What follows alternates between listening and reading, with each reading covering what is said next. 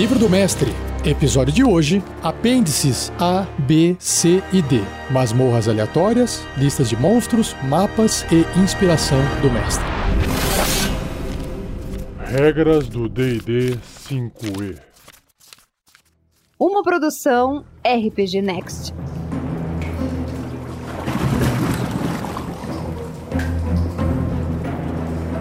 Então vamos lá. Apêndice A Masmorras aleatórias. Esse apêndice ajuda você a criar uma masmorra rapidamente. As tabelas funcionam de forma interativa. Primeiro, role uma área inicial, então role para determinar as passagens e portas encontradas na área. Uma vez tendo as passagens e portas iniciais, determine o local e natureza das passagens, câmaras e escadas subsequentes, assim por diante. Cada uma gerada por rolagens em tabelas diferentes. Seguir essas instruções pode levar a extensos complexos que preencham mais de uma única folha de papel quadriculado. Se uma característica exceder as margens de uma página, reduza-a. Ou um corredor pode fazer uma curva ou chegar a um beco sem saída na borda do mapa, ou você pode fazer uma câmara menor para encaixar no espaço vazio. Alternativamente, você pode decidir que as passagens que levam para fora da borda do mapa são entradas adicionais da masmorra. Escadas, veios e outras características que normalmente poderiam levar a níveis que você não planejou no mapa podem servir a um propósito similar. E uma informação que eu quero adicionar que não está escrito no livro, obviamente, é que já existem aplicativos desenvolvidos online gratuitos que você busca aí na internet que fazem exatamente isso. Eles usam essa informação do livro e criam a masmorra aleatória num clicar de um botão com todas as informações desse apêndice A. É só você pesquisar por Random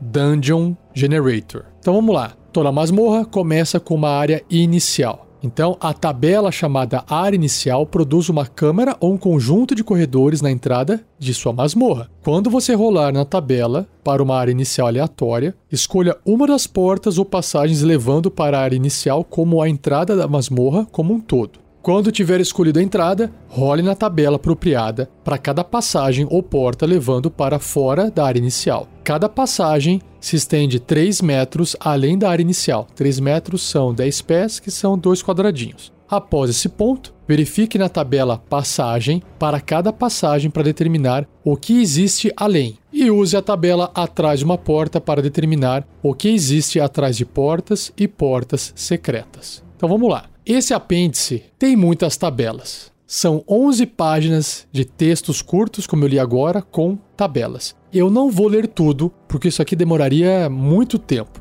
Então eu vou fazer uma leitura mais dinâmica apresentando as coisas que eu achar mais interessante como exemplo, só para você ter uma noção de como você monta uma masmorra aleatória. Mas é importante que se você quiser usar essa informação, você vai ter que consultar as tabelas dentro do livro. Não vai funcionar ficar ouvindo aqui esse podcast. Então, por exemplo, na tabela de área inicial, você vai rolar um D10 para cada resultado do dado, um tipo de configuração da área inicial. Vou pegar o primeiro aqui como exemplo. Ó. Se sair 1, a área é quadrada, de 6 por 6 metros, e tem passagem em cada parede. Se sair 10, ela não é quadrada, ela não é retangular, ela não é circular, ela é só uma passagem de fato. Tem 3 metros de largura e tem uma intersecção de 4 vias. E por aí vai dentro dessa área inicial. Depois que você definiu a área inicial com base na tabela, você vai para passagem ou para as passagens que saem dela. E o livro descreve: quando estiver gerando passagens e corredores, role na tabela passagem diversas vezes, porque vai ter várias, né? Estendendo o comprimento e ramificações de qualquer passagem aberta no mapa até você chegar a uma porta ou câmara. Sempre que você criar uma nova passagem, role para determinar seu comprimento. Se a passagem se ramificar em outra passagem, role um D12 na tabela largura da passagem. Olha só quanta tabela. Se ela chegar a uma câmara, role um D20 nessa tabela. Mas a largura da passagem deve ser pelo menos um metro e meio menor que a dimensão mais longa da câmara. Senão ela não é uma câmara, né? Senão ela fica só uma, um corredor de 20 pés e uma câmera de 20 pés, basicamente uma extensão do corredor. Então tem que ter uma diferença de dimensão. Então a tabela chamada passagem, você rola um D20 e dependendo do resultado de 1 a 20 vai sair o detalhe da passagem. Então, por exemplo, aqui se sair de 1 a 2, a passagem é uma linha reta de 9 metros, sem portas, passagens laterais, sem nada. Se sair, por exemplo, 10, vou pegar um resultado no meio ali. É uma linha reta de 6 metros, chega num beco sem saída, 10% de chance de ter uma porta secreta. Se sair, por exemplo, 15 a 19, que tem uma chance maior, é uma câmara. Aí você tem que rolar na tabela câmara. Se sair 20, são escadas. Aí você tem que rolar na tabela de escadas. E aqui tem um asterisco. A existência de escadas pressupõe uma masmorra com mais de um nível, ou seja, você vai subir ou vai descer. Se você não quer uma masmorra multinível, role novamente esse resultado, use as escadas como uma entrada alternativa ou substitua com outra característica à sua escolha. E aí, lembrando que ele falou para você rolar na tabela de largura de passagem, você rola um D12 e um D20. Um D12 porque vai limitar o resultado até 12, e aí o 20 permite que você vá até o número 20, que vai ter passagens com larguras maiores. Então vamos lá. Se sair de 1 a 2 é 1,5 metro, 3 a 12, 3 metros, e aí vai aumentando. Por exemplo, se sair 20 no D20, é uma passagem de 12 metros de largura, 6 metros de altura e galeria de 3 metros acima do solo dá acesso ao nível acima. Continuando, portas. Sempre que uma tabela rolada indicar uma porta, role na tabela tipo de porta. Porque aí você vai determinar a natureza, depois você rola na tabela atrás da porta para ver o que existe do outro lado da porta. Se uma porta estiver barrada, você decide qual lado da porta está barrada, e portas estrancadas também podem estar emperradas ao seu critério. Aí você também pode ver o capítulo 5 chamado Ambientes de Aventura para informações sobre portas e portas levadiças. Então, a tabela de porta você vai rolar um D20 e tem 10% de chance da porta ser de madeira, ou seja, de 1 a 10. Aí tem porta de ferro, de pedra, levadiça e por aí vai. E até porta secreta se sair 19 ou 20, sendo que 20, além de ser secreta, ela é barrada ou trancada.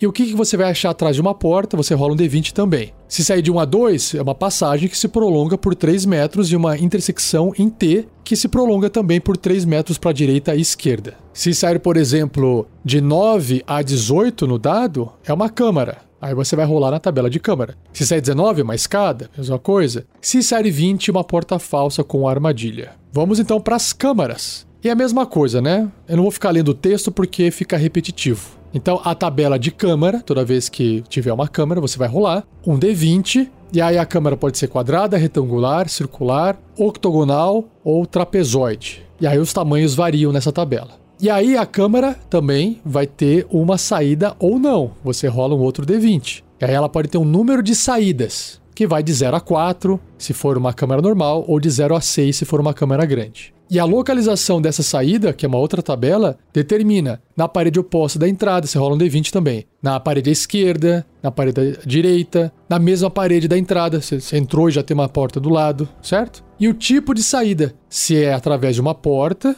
ou se através de um corredor. Na tabela de escadas, também você rola um D20, e aí a escada pode subir um nível, descer um nível, ou ela desce dois níveis, tem a altura desse nível ser 6 metros para cima, 6 metros para baixo, se ela dá num beco sem saída, se tem chaminé, se tem um fosso, por aí vai. E depois dessas tabelas, tem uma parte do livro que explica como conectar essas áreas. Quando o seu mapa estiver pronto, considere adicionar portas entre câmaras e passagens que estejam próximas entre si, mas não estejam conectadas. Tais portas criam mais caminhos pela masmorra e expandem as opções dos jogadores. Ou seja, você vai dar um, uma geral ali. Se sua masmorra consiste de mais de um nível, garanta que qualquer escada, fosso ou outras passagens verticais estejam alinhadas entre os níveis. Se você estiver usando papel quadriculado, coloque uma nova folha em cima do mapa existente marcando as localizações das escadas e outras características partilhadas pelos dois níveis e comece a mapear o novo nível. Bom, se você usa um software de criação de mapa ou um software de criação de imagem,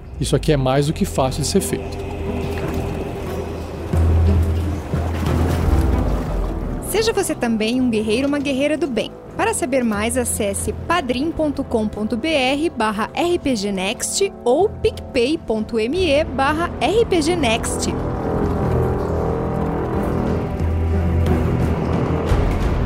E aí, continuando, como é que você preenche a masmorra? Criar um mapa para sua masmorra é apenas metade da diversão. Quando você tiver o esboço, você precisa decidir quais desafios e recompensas podem ser encontradas nas passagens e câmaras da masmorra. Qualquer espaço razoavelmente grande deveria ser abastecido com paisagens, sons, objetos e criaturas interessantes. Você não precisa ter cada pequeno detalhe da sua masmorra preparado. Você pode ter nada além de uma lista de monstros, uma lista de tesouros e uma lista de um ou dois elementos-chave para cada área da masmorra. Propósito da câmara. O propósito de uma sala pode ajudar a determinar suas mobílias e outros conteúdos. Para cada câmera no mapa da sua masmorra, estabeleça seu propósito ou use as tabelas a seguir para gerar ideias. Cada tipo de masmorra, descrita na seção Propósito da Masmorra, no capítulo 5, chamado Ambientes de Aventura, tem sua própria tabela contendo câmeras voltadas para o propósito da masmorra. Por exemplo, se você estiver construindo uma tumba, você vai usar a tabela Masmorra Tumba para ajudar você a determinar o propósito dessa câmara. Essas tabelas específicas de masmorra são seguidas pela tabela Câmaras da Masmorra em geral, a qual você pode usar se sua masmorra não se encaixar perfeitamente em um dos tipos de masmorra padrão ou se você deseja misturar as coisas. Contar com rolagens aleatórias para preencher uma masmorra inteira pode levar a resultados incongruentes. Uma sala minúscula poderia acabar sendo identificada como um templo, enquanto que uma câmara imensa na porta seguinte serve como um armazém. Pode ser divertido tentar dar sentido para tais ideias estranhas de projeto, mas faça mudanças de forma que você achar melhor. Você pode deixar de lado algumas salas principais e criar conteúdos específicos para elas. Então vamos às tabelas. E eu vou também fazer aquela leitura mais dinâmica. Então a tabela masmorra, onde possui uma armadilha mortal. Você rola um D20 e, por exemplo, se sair um, é uma anticâmara ou sala de estar para espectadores. Caraca! De 2 a 8, que tem uma chance maior, né? Uma casa da guarda fortificada contra intrusos. De 9 a 11, Cofre para guardar tesouros importantes, acessível apenas por uma porta trancada ou secreta, com 75% de chance de ter a armadilha. De 12 a 14, sala contendo um enigma que deve ser resolvido para evitar uma armadilha ou monstro. 15 a 19, uma armadilha projetada para matar ou capturar criaturas e 20, uma sala de observação que permite que guardas ou espectadores observem as criaturas se movendo pela masmorra. Eu acabei lendo a tabela toda porque eu achei curioso, achei divertido. Próxima tabela é a de Masmorra Covil. Você rola um D20, tem quase 20 linhas aqui. Vamos dar uma lida então. Se sair um, é um armorial abastecido com armas e armaduras. 2. Câmara de audiência usada para receber convidados. 3. Salão de banquete para celebrações importantes. 4. Quartéis onde os defensores do Covil ficam aquartelados. 5. Um quarto para uso dos líderes. 6. Uma capela onde os habitantes do Covil cultuam. 7. Uma cisterna ou poço de água potável.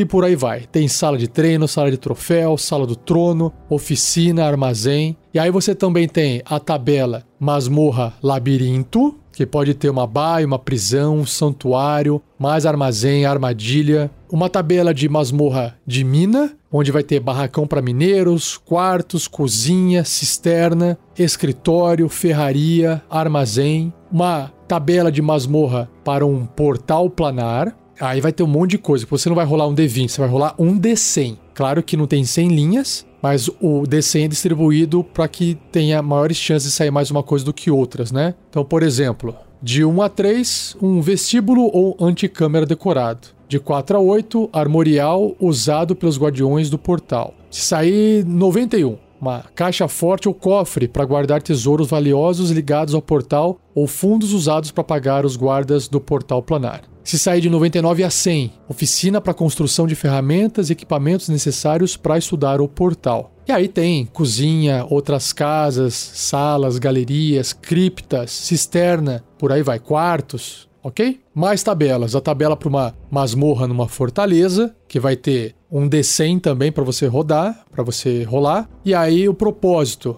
uma anticâmara, armorial, uma sala de banquete, cozinha, casa da guarda, estábulo, armazém, tudo que tem a ver com fortaleza, né? Sala de estudo, sala do trono, cripta, latrina, banheiro, por aí vai. E uma masmorra para um templo ou santuário, também você rola um D100. E aqui tem capela, templo, cripta, sala de adivinhação, casa da guarda, mais cofres, latrina, poço de água potável, oficina. Na tabela de masmorra tumba, você rola um D20, aí vai ter anticâmara, cripta, várias criptas na verdade, casa da guarda, vestiário, armazém, tumba. Na tabela de masmorra, que seria uma câmara de tesouro, também rola um D20 e vai ter algumas coisas como câmara, armadilha, cofre, sala de vigia, cozinha. E tá ficando repetitivo, né? Mas é que tem mais textos que eu não tô lendo aqui. E por fim, a última tabela, que é a câmaras da masmorra em geral. Você rola um D100 e aí para cada resultado um tipo de câmera que é bem mais enxuto. Então, por exemplo, saiu 1 é uma anticâmara, 2 a 3 armorial, 4 uma câmera de audiência, 5 aviário e por aí vai. Tem cela, altar, capela, cisterna, sala de aula, armário, cripta, provador, dormitório, salão de jogos, Tô lendo alguns aqui: cozinha, sala do trono, sala de troféu, sala de espera, sala de visita, santuário, sala de estar, ferraria, estábulo. Então tem muita coisa, muita coisa para você poder rolar nas tabelas, sortear e escolher aqui. E aí tem o estado atual da câmara. Se uma masmorra tiver uma história agitada, você pode rolar para determinar a condição atual de qualquer área em particular. Do contrário, se uma sala ainda estiver em uso para seu propósito pretendido, ela permanece intacta. Então, você rola um D20 aqui na tabela. Se sair de 1 a 3, o estado atual da câmera é escombros, teto parcialmente desmoronado. 4 ou 5, buracos, chão parcialmente desmoronado. 6 ou 7, cinzas. A maioria do conteúdo queimado. 8 ou 9, usado como acampamento, 10 ou 11, um poço de água contendo algo original da câmera que foi danificado pela água. 12 a 16, mobília arruinada, mas ainda presente. 17 ou 18, ela foi convertida para outro uso. Aí você tem que rolar uma outra tabela chamada Câmaras da Masmorra em geral, que eu acabei de não ler, mas acabei de citar agora há pouco. 19, totalmente saqueada. E 20, ela é antiga e em estado original. Além do estado da câmera, tem o conteúdo da câmera. Quando você tiver noção do propósito de diversas câmeras da masmorra, você pode pensar no conteúdo dessas áreas. E aí tem a tabela chamada Conteúdo da Câmera da Masmorra, que permite que você role aleatoriamente o conteúdo de uma câmera ou você pode escolher o conteúdo para áreas específicas. Se você escolher o conteúdo, certifique-se de incluir uma seleção de coisas interessantes e pitorescas. Além do conteúdo mostrado na tabela, verifique a seção Diversidades da masmorra. Posteriormente, nesse apêndice, para obter itens e elementos adicionais para preencher as salas. Já já eu vou chegar lá. Na tabela chamada Conteúdo da Câmara da Masmorra, um habitante dominante, entre aspas, é uma criatura que controla uma área. Animais de estimação e criaturas aliadas são subservientes aos habitantes dominantes. Criaturas aleatórias, entre aspas, são necrófagos ou pragas, geralmente monstros solitários ou pequenos grupos passando pela área. Estão inclusos dentre eles vermes da carniça, ratos atrozes, cubos gelatinosos e monstros da ferrugem. E aí você pode ver o capítulo 3, chamado Criando Aventuras, para mais informações sobre encontros aleatórios. Então, vamos dar uma olhadinha nessa tabela conteúdo da Câmara da Masmorra. Você rola um D100, se sair de 1 a 8, é um monstro, e no caso é um monstro dominante. De 9 a 15 tem um monstro dominante com tesouro. 17 a 27 é um monstro que é um animal de estimação ou uma criatura alada. 28 a 33 é um monstro que é um animal de estimação ou uma criatura alada guardando um tesouro. 34 a 42 é um monstro aleatório. 45 a 50 é um monstro aleatório com um tesouro. 51 a 58 é um perigo de masmorra, e aí você vai ter que ver a tabela perigos aleatórios na masmorra. E também vem aqui dentro um tesouro casual. 59 a 63, obstáculos, tem as tabelas de obstáculos aleatórios. 64 a 73, armadilhas, que também tem tabela. 74 a 76, também armadilhas, só que aí protegendo um tesouro. 77 a 80, arapuca, aí tem uma tabelinha de arapucas aleatórias. 81 a 88 é uma sala vazia. 89 a 94 é uma sala vazia com perigo de masmorra, tem aí você vai ver uma outra tabela. E 95 a 100, uma sala vazia com tesouro. Então, veja que parece uma coisa simples, mas essa tabela remete a outras tabelas. Então vamos continuar. Aí existe também os monstros e as motivações desses monstros. Veja o capítulo 3, Criando Aventuras, para orientação na criação de encontros com monstros. Para manter a variedade e suspense, certifique-se de incluir encontros com dificuldades variadas. Uma criatura poderosa encontrada previamente na masmorra dá uma conotação empolgante e força os aventureiros a contar com sua esperteza. Por exemplo, um dragão vermelho ancião poderia estar dormindo no primeiro nível de uma masmorra, uma nuvem de fumaça e o som de sua respiração pesada preenche as câmaras próximas ao seu covil. Personagens sensatos irão fazer de tudo para evitar o dragão, mesmo quando o bravo ladrão do grupo usurpar algumas moedas do tesouro dele. Nem todos os monstros são automaticamente hostis. Quando colocar monstros na sua masmorra, considere os relacionamentos com criaturas próximas e a atitude deles em relação aos aventureiros. Os personagens podem ser capazes de acalmar uma besta faminta ao oferecer-lhe comida e criaturas mais inteligentes têm motivações complexas. A tabela chamada motivação do monstro permite que você use objetivos de um monstro para determinar sua presença na masmorra. Para grupos maiores de monstros, encontrados em diversas câmeras, a motivação poderia se aplicar ao grupo como um todo, ou cada subgrupo poderia ter objetivos conflitantes. Então vamos para essa tabela da motivação do monstro. Você rola um D20. Se sair de 1 a 2, a motivação dele é encontrar um santuário. 3 a 5, conquistar a masmorra. 6 a 8, buscar um item na masmorra. 9 a 11, matar um rival. 12 a 13, esconder-se de inimigos. 14 ou 15, se recuperar de uma batalha. 16 ou 17, evitar perigo. E 18 a 20, buscar riqueza. Perigos aleatórios na masmorra. Perigos raramente são encontrados em áreas habitadas, já que os monstros ou os venceram ou os evitam. Guinchadores e fungos violetas são descritos no Livro dos Monstros. Outros perigos na tabela são descritos no capítulo 5, chamado Ambientes de Aventura. Então, tabelinha curtinha aqui de perigos na masmorra. Rola um D20, se sair de 1 a 3, o perigo é um bolor marrom. 4 a 8, um limo verde. 9 ou 10, um guinchador. 11 a 15, teias de aranha. 16 ou 17, fungo violeta. 18 a 20, bolor amarelo.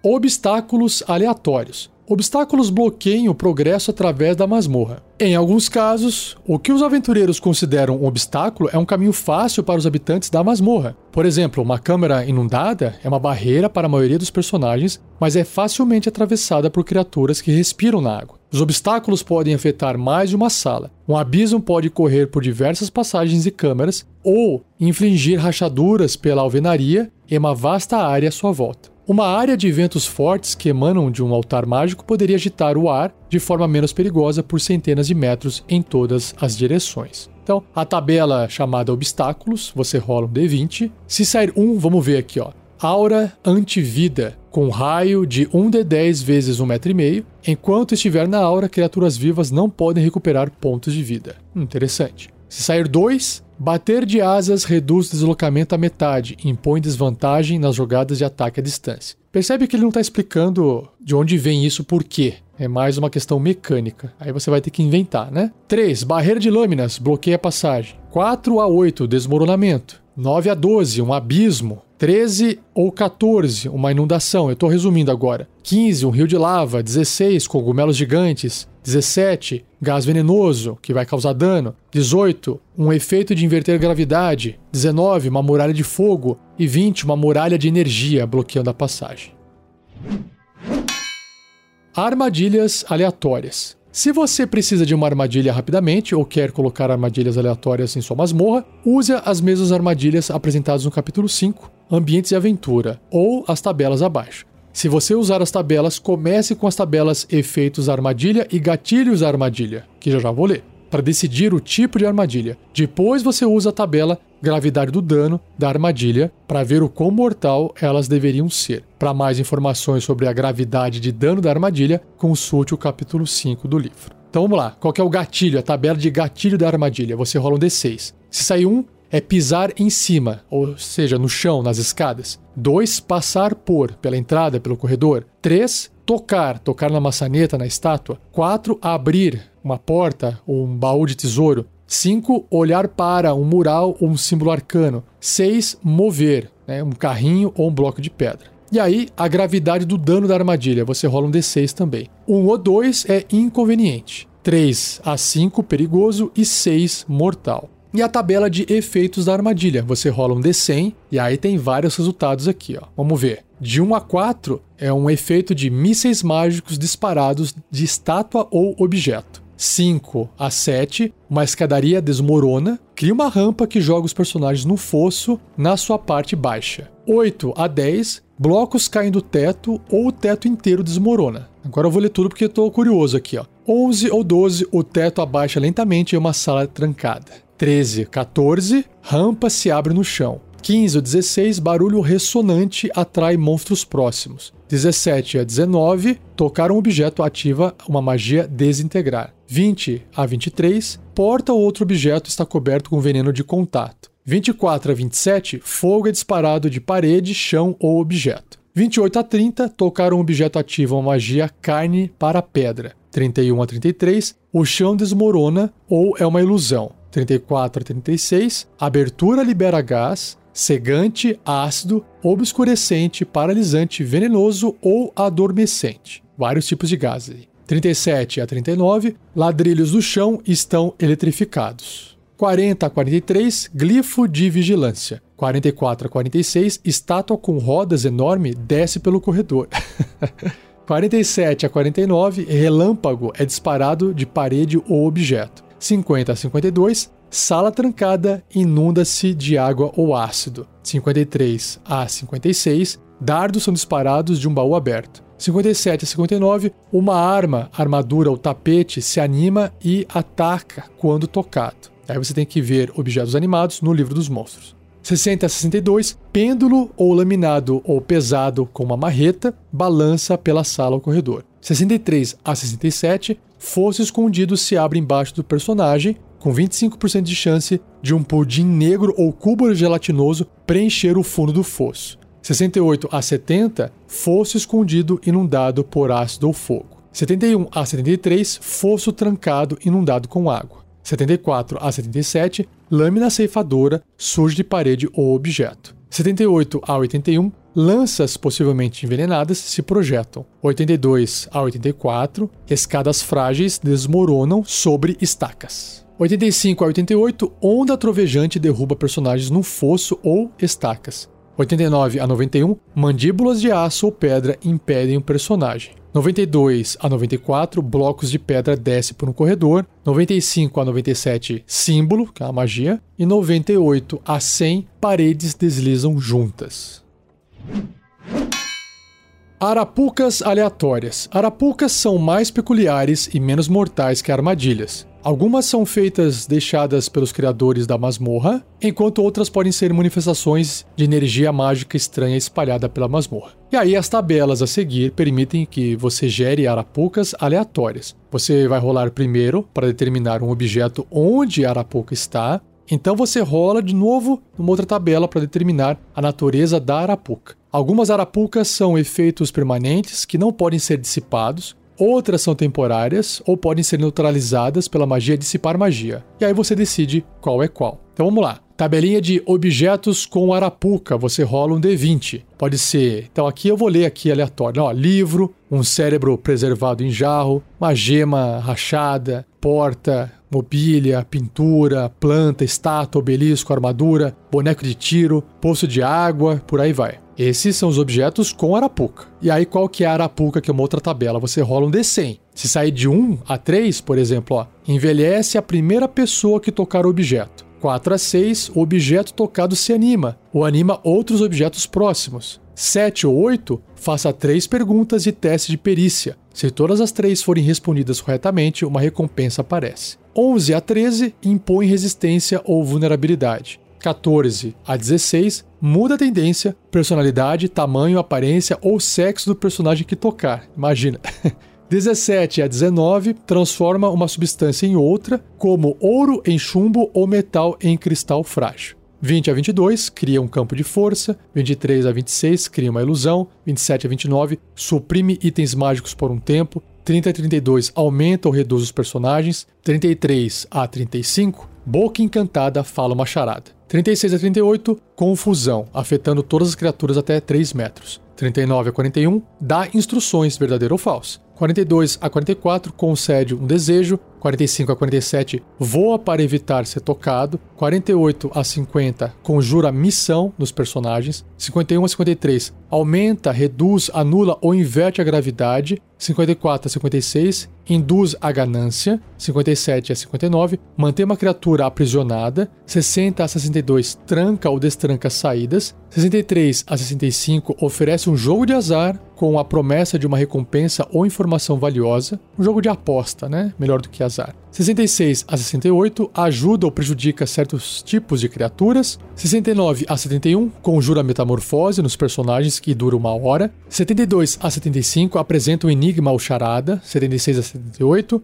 impede o movimento. 79 a 81 libera moedas, moedas falsas, gemas, gemas falsas, um item mágico ou um mapa. 82 a 84 liberta, invoca ou transforma em um monstro. 85 a 87 conjura sugestão nos personagens. 88 a 90 grita alto quando tocado. 91 a 93 fala, que pode ser uma fala normal, sem sentido, poesia, rima, uma cantada, conjuração ou até gritando. 94 a 97 teletransporta os personagens para outro lugar e 98 a 100 troca a mente de dois ou mais personagens.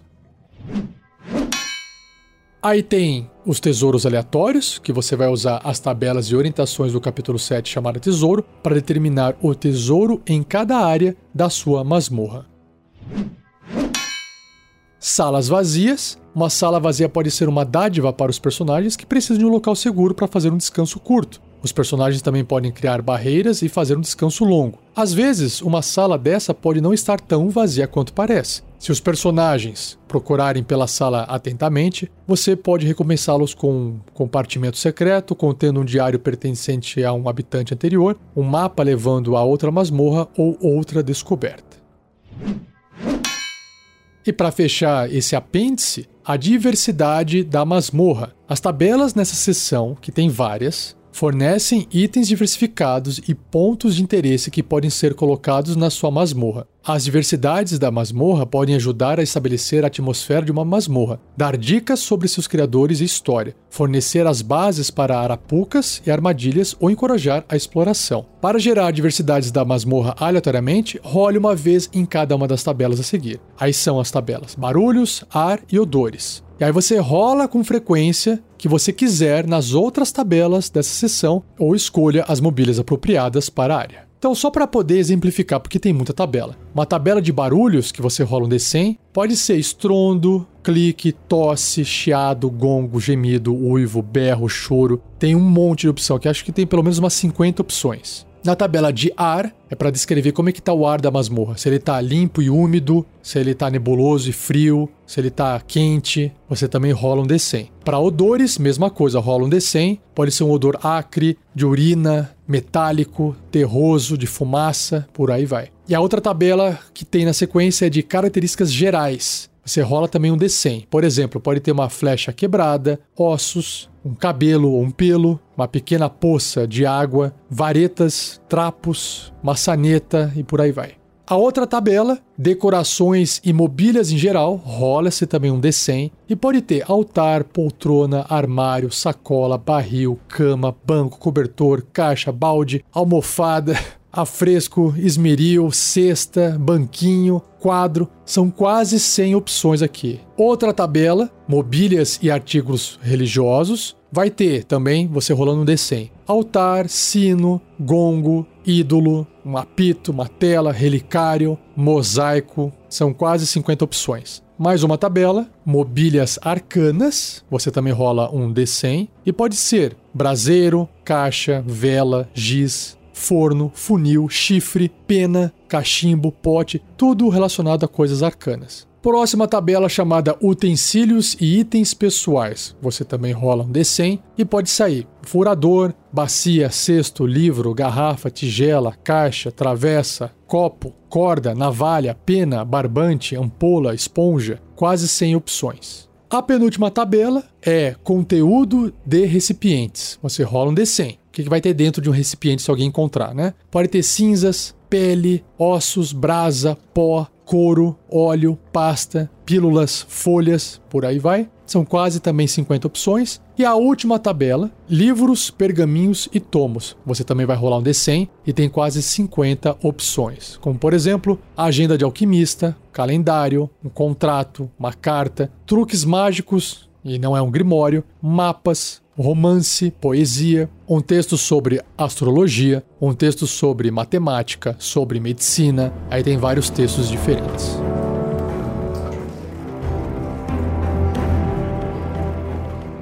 E para fechar o livro de vez, eu vou só comentar o que existe de conteúdo nos apêndices B, C e D. O apêndice B se chama listas de monstros. Ele vai fazer o quê? Ele organiza os monstros por ambiente e nível de desafio. E as tabelas omitem monstros que não habitam costumeiramente os ambientes inclusos aqui, como anjos e demônios. Então, por exemplo, monstros do Ártico. Você vai ter ali plebeu e coruja com o nível de desafio zero. Aí ele vai subindo o nível de desafio e vai te falando, por exemplo, níveis de desafio 2. Tem capitão dos bandidos, tem ogro, tem urso polar. Nível de desafio 20 é o dragão branco ancião. E por aí segue. Então tem a tabela de monstros da colina, que também vai do nível de desafio 0 até 24, só para exemplificar. Pode ter ali babuíno, plebeu, águia, bode, hiena na colina, até um dragão vermelho ancião nível 24. Monstros da costa, também plebeu, águia, caranguejo, nível de desafio 0, até um dragão azul ancião. Monstros do deserto, começando pelos gatos, plebeus, hienas, chacal, escorpião, abutre, indo até dragão azul ancião. Monstros da fortaleza, indo de arbusto, desperto, babuíno, texugo, gato, plebeu, veado, hiena, coruja, plebeu acho que vai estar em tudo, né? Até dragão de ouro ancião, nível desafio 24. Monstros da montanha, começando com águia e bode, e indo até dragão vermelho ancião. Monstros do pântano, começando com rato, corvo e indo até dragão preto ancião. Monstros da planície, começando com gato, plebeu, veado, águia, bode, hiena, chacal, abutre, indo até dragão de ouro ancião. Monstros subaquáticos, indo de piranha até um kraken. Monstros do subterrâneo, indo de besouro de fogo gigante, guinchador e miconide esporo, indo até verme púrpura, com o nível de desafio 15. Monstros urbanos, que é a última tabela, indo de gato, plebeu, bode, rato e corvo, indo até um tarrasque, nível de desafio 30. Continuando, só para poder explicar, também não vou ler tudo. O livro continua aqui no apêndice B em organizar, ele apresenta um índice de monstros por nível de desafio. Então ele descreve aqui todos os monstros do livro dos monstros em ordem de nível de desafio. Então começando com zero, por exemplo, abutre, águia, aranha, indo até o veado. Todos esses monstros, essas criaturas, têm nível de desafio zero, ou seja, concede de 0 a 10 XP. E aí ele vai passando para o próximo nível. Desafio 1 um oitavo, que vai dar Arminho Gigante até Stirge. Todas as criaturas que tem nesse nível de desafio. Desafio 1 um quarto, 50 de XP. Aracocra até um zumbi. Nível de desafio meio, um batedor até um morgue. Nível de desafio 1, que é 200 de XP. Um abutre gigante até um Yuan-Ti puro sangue. Desafio 2, um abocanhador matraqueante até um xamã do povo lagarto. E assim vai para nível de desafio 3, 4, 5, 6, 7, 8, 9 até 30, que é o Tarrasque, criatura mais forte do livro dos monstros. Também tem aqui no apêndice B monstros por tipo, ou seja, tabelas que organizam os monstros do livro dos monstros por tipo. E aí a lista vai incluir o nível de desafio de cada monstro e qualquer descritor que ele possua. E os monstros estão em ordem alfabética. Então, por exemplo, monstros que são aberração. Ele coloca todos lá em ordem alfabética. Começando com o abocanhador matraqueante, que tem um nível de desafio 2 e nenhum descritor. Até o último, que é o Slaad vermelho. Aqui nessa tabela, então, o que tem menor nível de desafio é o Flanf, ou uma larva Slad. O que tem maior nível de desafio é o Observador Nocovil, que é o Beholder. Na tabela de besta, tem aqui o Abutre, nível 0, a Águia, nível 0. Bestas são criaturas, animais, né? Tem vários, obviamente, e que tem aqui o maior nível de desafio é o Gorila Gigante, que é o King Kong, né? Nível 7. Aí tem a tabela celestial, que a criatura mais fraca celestial é o Pégaso e a mais forte é o Empírico, nível 23. O Pégaso é nível 2. Do Constructo, na tabela do Constructo, o monstro mais fraco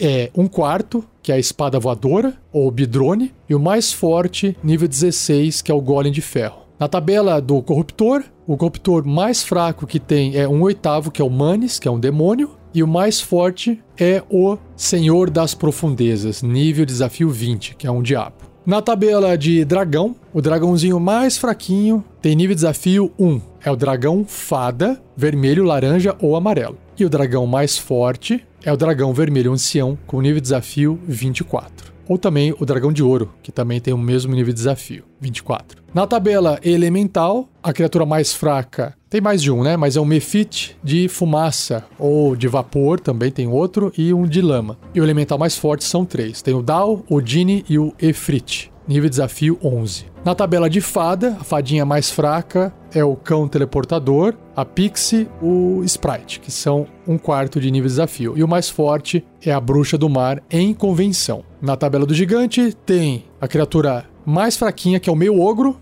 e o mais forte, o gigante da tempestade, nível de desafio 13. Na tabela de humanoide, aí tem um monte. Vou pegar um aqui de exemplo mais fraco, tá? O acólito, que é um quarto. Não, tem um bandido, que é um oitavo que tem vários que são um oitavo. E o mais forte. Ah, tem o plebeu que é zero.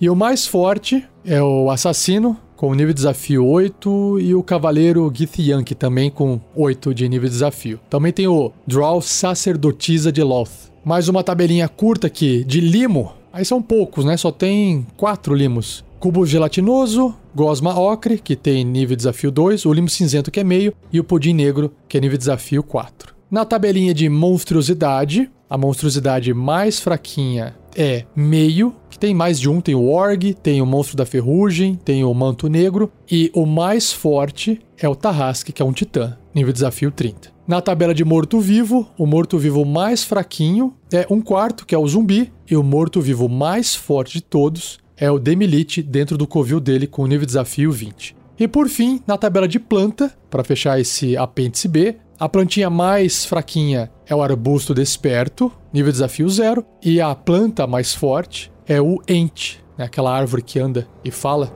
que é nível desafio 9.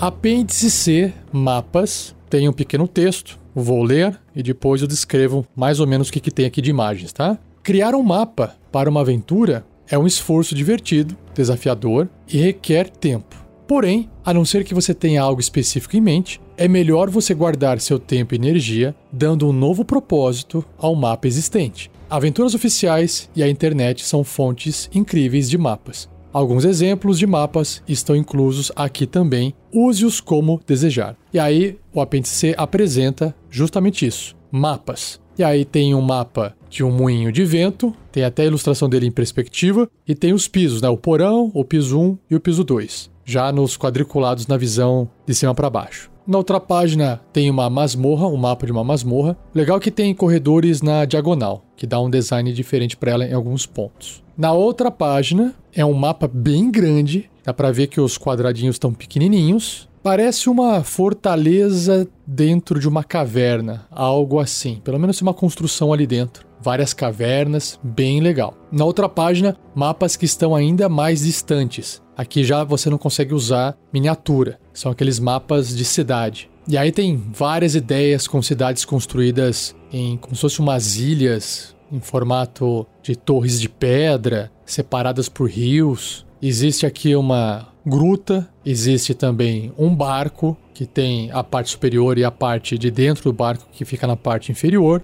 e até um abismo, uma construção na beira de um abismo na parede, como se fosse uma masmorra conectando tanto o abismo quanto a parte externa, a parte de fora.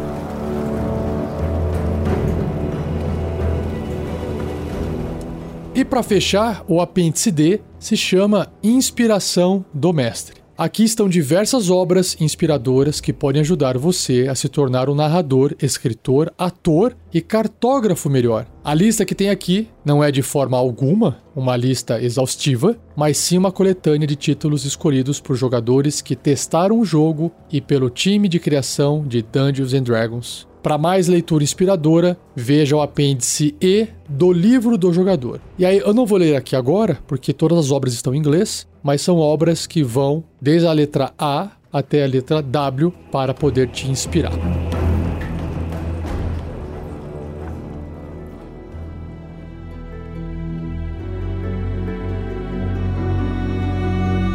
E assim eu encerro mais um episódio do Regras do D&D 5e, o último episódio do livro do mestre.